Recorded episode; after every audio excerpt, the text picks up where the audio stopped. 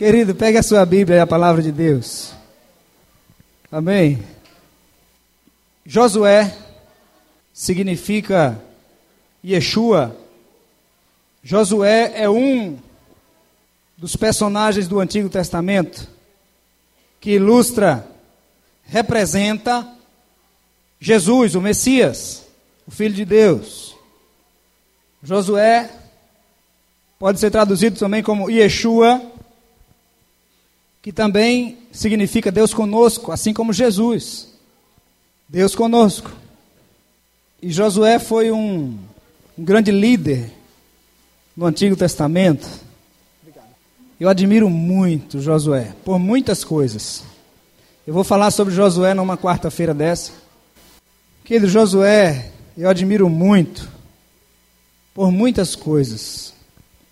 A maneira que Josué servia a Moisés, enquanto Moisés estava vivo, a maneira que ele ficava junto da tenda sempre que Moisés entrava na tenda para falar com Deus, o povo virava as costas, ia cada um para sua tenda, e Josué não se apartava da tenda, ele ficava ali, no lugar onde Deus estava falando, onde Deus estava ministrando. Josué foi um homem assim, muito valente, um homem guerreiro, foi um homem que deu bons exemplos de liderança, de servo, como aquele que serviu Moisés, que andou com Moisés. Diferente de Saul, quando Saul viu Davi e ficou enciumado, Josué não tinha isso. A impressão que eu tenho de Josué é que ele sabia que tudo que Deus tinha preparado para ele, tudo que Deus ia fazer através da vida dele, Deus ia usá-lo e ele não tinha que se preocupar com mais nada. Você não vê Josué brigando por posição.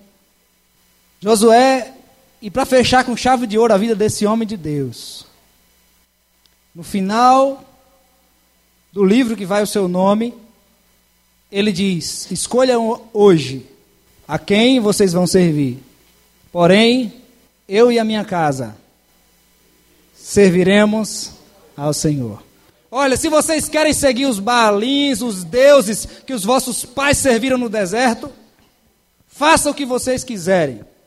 Olha o que ele diz: eu e a minha casa, eu e a minha família serviremos ao Senhor. Amém? Levante sua mão, querido. Diga assim: eu e a minha casa serviremos ao Senhor. Diga assim: eu profetizo que eu e a minha casa serviremos ao Senhor. Querido, você precisa declarar isso, crer e trabalhar para isso. Para que a sua casa venha realmente servir o Senhor. Você precisa se esforçar, orar a Deus, buscar a Deus em favor da sua família. Só porque você se converteu, não significa que toda a sua família vai se converter. Mas tem algumas coisas que você pode fazer que a sua casa pode mudar a partir de você. A Bíblia diz em, na carta de Pedro: as mulheres que se converteram a Cristo sejam tão submissas a seus maridos, que não são ainda servos de Deus, para que pelo procedimento de vocês eles sejam ganhos sem palavras. Então você precisa ser um canal de Deus para que a sua família sirva a Deus. Amém? Diga assim: Eu quero ser esse canal de bênção. Vamos ler alguns versículos, querido. Josué, capítulo 1, versículos de 1 a 9. Josué foi bem diferente de Moisés em algumas coisas. Moisés era um homem muito manso. Sabe aquele coração de pastor? De abraçar as ovelhas, de cuidar das ovelhas? Era o coração de Moisés. E naquele momento que o povo estava saindo do Egito, precisava de um líder assim que se compadecesse do povo, que cuidasse do povo. Quando Deus disse: Eu vou matar esse povo, esse povo é muito ruim, Moisés. Moisés, com coraçãozão de pastor, disse: Deus não faz isso, não. Não mata esse povo, não, porque o que as pessoas vão dizer que o Senhor é um Deus ruim, que tirou eles do Egito para matar no deserto. Olha, se Deus, se o Senhor não for com a gente, eu, eu, eu, eu digo o Senhor pode riscar meu nome do livro da vida. Olha, irmão, que coração, né? Intercedia pelo povo e colocava a sua vida em risco. Josué capítulo 1, versículos de 1 a 9. Amém? Depois da morte de Moisés, servo do Senhor, disse o Senhor a Josué, filho de Num, servidor de Moisés. Josué era servidor de quem? Moisés. Moisés, meu servo, é morto. Olha o que Deus disse a Josué: Levanta-te agora, passa esse Jordão, tu e todo esse povo, a terra que eu dou aos filhos de Israel. Todo lugar que pisar a planta do vosso pé, vou-lo tenho dado, como prometi a Moisés. Esse ato profético que nós fizemos aqui. Esse terreno aqui do lado estava cheio de mato. Nós fomos lá e pisamos lá no dia de uma vigília, todo mundo caminhando descalço em cima do terreno lá. Esse terreno aqui é, é nosso. Aí a igreja comprou e já terminou de pagar. O irmão Wagner, tesoureiro, me avisou que já tem uns três meses que acabou de pagar esse terreno aqui do lado.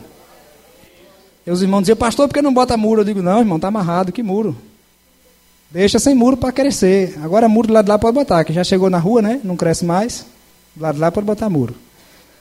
Aí ele, o Senhor disse: A todo lugar que pisar a planta do vosso pé, eu tenho dado a vocês. Versículo 4.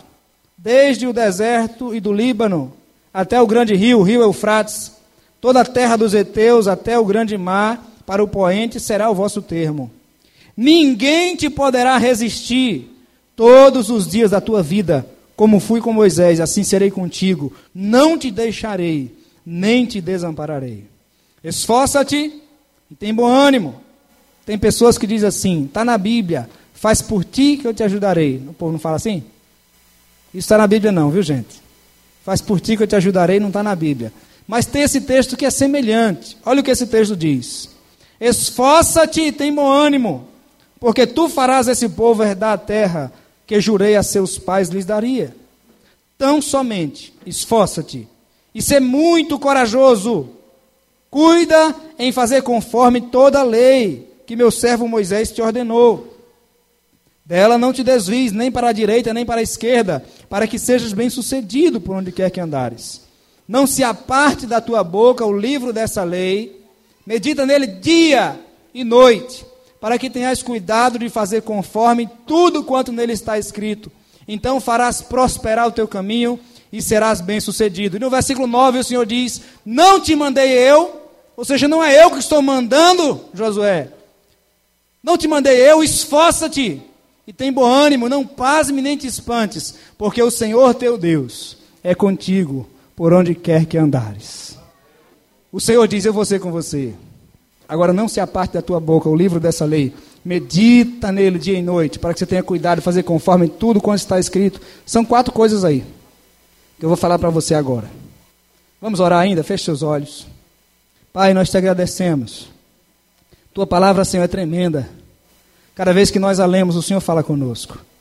Pedimos que mais uma vez nessa noite ministre os nossos corações. Nós pedimos isso, papai. E nós te agradecemos em nome de Jesus. Amém. Pode sentar, meu irmão. Moisés liderou o povo durante 40 anos de viagem no deserto. Josué liderou durante 30 anos da conquista de Canaã. Moisés foi líder político e diplomático. Moisés era calmo. Josué foi líder militar, face a face, guerreiro. Moisés ouviu pacientemente as queixas do povo. Josué confrontou a preguiça e o medo dos inimigos. Josué batia de frente. Era diferente. Moisés liderou o povo como pastor pacificador. Josué liderou o povo como comandante determinado. Olha que coisa interessante. Moisés providenciou água de uma rocha quando o povo teve sede. Agora Josué, quando o povo teve sede, ele mandou cavar cisterna para eles saciarem sua sede. Há uma grande diferença. Agora, Deus precisava de um pastorzão como Moisés para cuidar do povo até ali. Aí Deus chegou e disse: Agora, Moisés, vou levar você para o céu. Chegou tua hora aqui, acabou teu tempo. Vou levar você para o céu. Agora vou deixar Josué, que até aqui serviu a você, agora Josué vai servir diretamente a mim. E eu preciso agora de um homem guerreiro e valente como Josué, que encara, que desafia o povo e que leva o povo a vencer a batalha. Cada um tinha um pensamento diferente. Mas, enquanto Josué esteve com Moisés, ele nunca fez isso, irmão, nunca correu à frente de Moisés. Nunca foi lutar na frente. Mas Josué sempre creu e sempre serviu a Moisés, servo de Deus, depois ele mesmo se tornou servo direto de Deus e pôde seguir então aquilo que Deus tinha determinado para ele. Queridos, tem quatro coisas nesse texto que você precisa observar bem. Eu não esqueço nunca desse texto, porque quando eu me converti no ano de 97, você tem 17 anos, o meu pastor, o pastor já me deu uma Bíblia de presente, e na capa da Bíblia, ele escreveu na contracapa esse versículo. E eu aprendi a amar muito esses dois versículos, o versículo 8 e o 9. Não se aparte da tua boca o livro dessa lei, medita nele dia e noite. Então, primeiro, não se aparte da boca é falar desse livro todo dia. Agora, querido, a nossa mensagem hoje, o tema é manejando bem a palavra de Deus. Quatro coisas para você manejar bem a palavra de Deus. A primeira delas, falar. No versículo 8, no início, ele diz assim: Não se aparte da tua boca o livro dessa lei. Fale, fale, anuncie essa palavra, fale. O falar é natural àquele que medita na palavra. Quem medita na palavra todo dia, ele vai falar de quê? Lá no trabalho, o pessoal não fala muito de futebol. Tá chegando Copa do Mundo. É só o assunto que vai dar, né? Fala de futebol, fala de política. Tem gente que gosta de comer político assado no almoço e político cozido no jantar. Querido, aquilo que você mais fala é aquilo que mais há no seu coração. A Bíblia diz que a boca fala do que o coração está cheio. O que é que você tem falado muito? Quando a pessoa fala muito de Deus, o coração está cheio de quê? Quando a pessoa mente muito. Não vou dizer que o diabo está dentro, não, mas o diabo está bem do lado ali dizendo qual a mentira que você tem que contar. Próxima. Porque a Bíblia diz que o diabo é o pai da mentira. Quem fofoca muito está cheio de quê? Cheio de fofoca. Irmão, quem reclama muito está cheio de quê? Cheio de murmuração. Quem reclama muito está cheio de ingratidão. Quem murmura muito, quem reclama muito, está reclamando contra Deus. Sabia disso? Quando você adora a Deus, quando você louva a Deus, quando você conta as bênçãos, quando você compartilha aquilo que Deus está fazendo, você está engrandecendo o nome de Deus. Agora, quando você diz, essa prefeitura não faz nada, esse prefeito não faz nada. Essas ruas cheias de lama. Aí daqui a pouco para de chover. Você diz, e essa poeira? Coração cheio de ingratidão. Paulo diz: A tua graça me basta. A graça de Deus é suficiente? Pergunta para o irmão: A graça de Deus é suficiente para você? Diga a ele então, não reclame. Que para manejar bem a palavra, você precisa falar dela. E para falar dela, você tem que ler, não é? Você tem que meditar nessa palavra. Que ela seja sua meditação. Quando alguém vier falar com você, vai, você vai ter um texto da palavra de Deus para dizer. Você não vai ter outra reclamação. Já observou, irmãos, que a gente quer, parece que cada quem quer contar o problema maior? Um diz, eu amanheci com minha perna doendo. Outro diz, ih, eu não foi nada, não dormi, minhas costas doendo. Aí o outro chega e diz, ih, já tem três dias que eu não durmo. E parece que vira uma competição de miséria, né? Para ver quem conta a miséria maior e começa a lembrar das desgraças que já lhe aconteceu e começa a reclamar disso. Querido, você precisa meditar mais nessa palavra. O que é que diz no Salmo primeiro? Bem-aventurado o homem, eu não entendi. Não anda segundo o conselho dos ímpios, não se detém no caminho dos pecadores, nem se assenta na roda dos escarnecedores. Antes tem o seu prazer no Jornal Nacional. E a ele assiste todo dia. Antes ele tem seu prazer no Facebook e ele curte o que todo mundo posta. Na sua Bíblia está assim? Antes ele tem seu prazer em quê? Na lei do Senhor. Irmãos, o irmão contou esses dias aqui que o cara estava na fazenda, cuidando do gado. E aí, de repente o gado lá deu, empinou, o cavalo empinou, ele caiu do cavalo lá no chão e se machucou. O povo veio socorrer. Quando veio socorrer, sabe o que o vaqueiro estava fazendo? O celular dele estava do lado dele. Quando pegaram o celular, estava no Facebook. Estava cuidando das vacas e parou para ver o Facebook. Queridos, eu não me canso de falar de uma, de uma pesquisa que eu ouvi que me deixou muito triste. A Bíblia é o livro mais lido do mundo. Isso é notícia boa, eu já sabia isso há muito tempo. Agora a notícia ruim que eu ouvi foi que o Facebook está sendo mais lido do que a Bíblia. Não sei o percentual. 70% talvez, a 30%. Você faz parte dos Que lê mais a Bíblia ou lê mais o Facebook? Pergunta para o teu vizinho aí. Você lê mais a Bíblia ou vê mais o Facebook? Antes tem o seu prazer na lei do Senhor e nela medita de dia e de noite. Lê a Bíblia sempre. Irmãos, eu sou apaixonado pela palavra de Deus. Eu tenho umas 30 Bíblias. Quando alguém está vendendo Bíblia, eu encosto a minha esposa e vai comprar mais uma? Eu sou apaixonado pela palavra de Deus. Não sei como um cristão precisa a gente ficar dizendo, lê a Bíblia, lê a Bíblia. Tem outros assim, Outro dia eu perguntei para um jovem, digo, e aí, vão estar tá lendo a Bíblia? Estou, estou, pastor. Falou meio enganchado assim. Meu irmão, tua Bíblia está aqui na igreja tem uns 20 dias já. Será que ele estava lendo de quanto em quanto tempo? Então, querido, a primeira coisa para manejar bem a palavra é não se aparte da tua boca o livro dessa lei. Fala dele. Aquele que medita vai falar. Amém? Obrigado, meu irmão. Deus abençoe. Receba galardão de pastor. A segunda coisa, não se aparte da tua boca o livro dessa lei, medita nele, dia e noite. Querida, a segunda coisa, além de falar, é meditar, é pensar, é guardar a palavra, é dedicar tempo lendo essa palavra.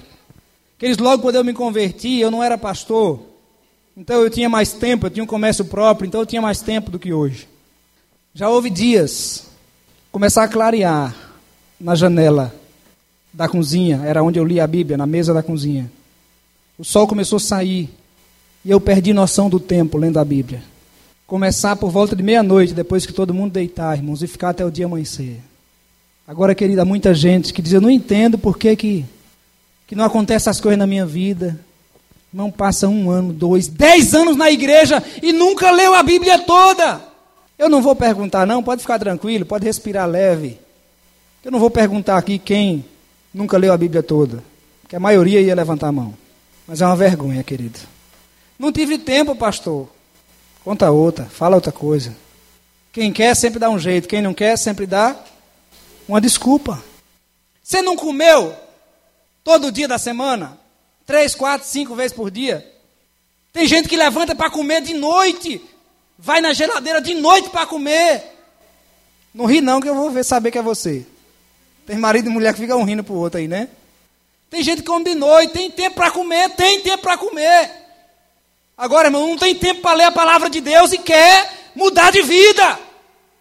E quer crescer na vida cristã sem ler a palavra, não tem como não, querido. Todo grande avivamento que já aconteceu começou com a leitura da palavra de Deus. Não existe outro meio de se conhecer o Deus da palavra sem ler sua palavra. A Bíblia diz: ouvi e a vossa alma viverá. Escute essa palavra e a sua alma vai ter vida. Tem muita gente com a alma faminta porque não lê a Bíblia. Aí fica querendo se saciar nas coisas externas. Aí vai se saciar em compras. É, haja dinheiro. Vai se saciar em comida. Ah, eu estou tão mal hoje. Uma barra de chocolate. Ah, estou melhor. Me alegrei um pouco mais. Sabe qual é o problema? Que isso é idolatria. E depois vai ficar pior. Uma barra de chocolate não resolve, tem que ser duas. Não resolve. E se você tentar saciar nas compras, você vai acabar o dinheiro. Porque sempre você vai querer mais. Isso é idolatria. Querido, a fonte da mudança, de alimentar a sua alma, para que a sua alma não fique faminta e morrendo, está aqui na palavra. Você está farto, querido, dessa palavra? Está cheio dessa palavra? Está lendo muito? Ou você está raquítico, doente, porque não alimenta o seu espírito com a palavra de Deus? Quando o diabo veio para Jesus, 40 dias sem comer. 40 dias sem comer. Quem aqui jejuou eu vou envergonhar um pouquinho para você mudar. Quem jejuou essa semana aqui? Uns oito. Nem 10% das pessoas que estão aqui. Esse mês eu não vou perguntar porque está começando agora o mês, né? Quem jejuou o mês passado? Melhorou um pouquinho. Quem jejuou esse ano, algum dia do ano? Ainda tem muita gente que não jejuou. Pastor, você está me envergonhando?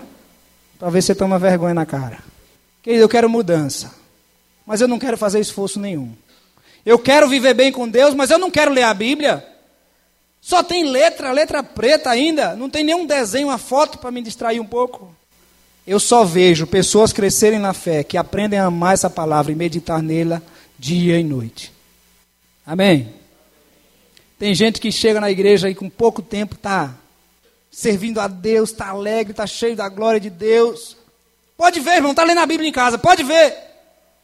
Agora tem gente que só quer comer domingo de noite e só lê o texto que eu peço para abrir aqui. Tua alma vai ter vida como? Abençoado, abençoada. Fica a semana toda sem comer então. Não come segunda, nem terça, nem quarta, deixa para comer só domingo para tu ver. Você come todo dia. Alimente seu espírito todo dia. Amém? Terceira coisa, para manejar bem a palavra. Primeira, a primeira coisa é o quê? Falar. Diga, primeira coisa. Falar. Diga assim, segunda coisa. Meditar. E a terceira? Não falei ainda. Praticar. Não se aparte da tua boca o livro dessa lei. Medita nele dia e noite, para que tenhas cuidado de fazer conforme tudo quanto está escrito. Para fazer conforme tudo o que está escrito. É a terceira. Não adianta ser, ser o mestre na Bíblia. Não adianta falar muito da Bíblia por aí se você não vive. Os princípios de Deus só vão funcionar na sua vida se você praticar, se você obedecer a Deus. Ah, pastor, eu confio em Deus, mas na hora da luta você murmura. Isso não é confiança. Como aquela mulher, né, que o cara colocou uma, um cabo de aço de um monte no outro, um monte bem alto. E o cara ia com a carrocinha de mão nesse fio de aço, para lá, terminava e voltava, e todo mundo olhando. Quando ele pisava no chão, o povo, alívio. Aí ele dizia: Eu vou de novo. Aí o pessoal, todo mundo tenso. Aquele cabo de aço balançando. E ele com a carrocinha de mão. Ia e voltava. Ele disse: Vocês acreditam que eu posso ir com um pé só? E aí o povo acredita. Acredita, né? Aí eu virou para uma mulher e disse: A senhora acredita que eu posso ir lá com um pé só e voltar? Empurrando essa carroça? Ela disse: Eu acredito. Ele disse: Então entra dentro da carroça. Ela disse: Aí não. E você não crê que eu vou lá e volto? Você não já viu eu ir voltar? Ela disse, já. Você acredita que eu vou de um pé? Ela disse, eu acredito, mas eu não entrei não. Que confiança em Deus é essa que no primeiro problema você blasfema? Você reclama? Como se Deus não estivesse cuidando de você? Deus está cuidando de você desde o dia que você nasceu. Por isso que você está vivo ainda. Senão você já teria morrido. Deus está cuidando de você, você tem saúde, você tem casa para morar, você tem um teto. Não importa se você paga aluguel, mas você tem onde morar e tem dinheiro para pagar esse aluguel. Tem comida para comer. Tem roupa para vestir, sabe por quê? Porque Deus está cuidando de você. E como é que você tem coragem de, de duvidar desse Deus ainda? Que cuida de você a vida inteira. Então, querido, quem maneja bem a palavra são quatro coisas: declarar essa palavra, meditar nela todo dia, obedecer. E depois te obedece. O versículo 9 diz: Não te mandei eu, esforça-te e tem bom ânimo, não pasme nem te espantes, porque o Senhor teu Deus é contigo, por onde quer que andares. Em qualquer lugar que você for, Deus vai contigo. Mas primeira coisa, fale dessa palavra, medite nela e obedeça. Aí Deus diz: Agora eu ando com você. Você maneja bem essa palavra? Você obedece? Agora é comigo, eu caminho com você. Se você entrar na fornalha, eu entro junto. Se você entrar na água, a água não vai te afogar, porque eu tomo você pela mão e te sustento com minha mão direita. Querido, manejar bem a palavra não é só conhecer, é obedecer. E aquele que obedece, prospera. Aquele que obedece, prospera. Ele diz no final do versículo 8: Então farás prosperar o teu caminho. Abra sua Bíblia vamos terminar agora. Salmo 1. O falar é natural àquele que medita. O meditar é natural àquele que ama. O meditar é natural àquele que ama a palavra de Deus. O obedecer é natural àquele que ama, medita e fala. E o ser bem-sucedido, que é natural àquele que obedece. Salmo 1, versículo 1. Bem-aventurado o homem que não anda segundo o conselho dos ímpios, nem se detém no caminho dos pecadores, nem se assenta na roda dos escarnecedores, antes tem o seu prazer na lei do Senhor, e na sua lei medita de vez em quando, de dia e de noite. Irmão, você tem que ler no mínimo na hora que acorda e antes de dormir. É igual bula de remédio. Versículo 3: Será como árvore plantada junto a ribeiros de água, o qual dá o seu fruto na estação própria e cujas folhas não caem. Tudo o que fizer prosperará.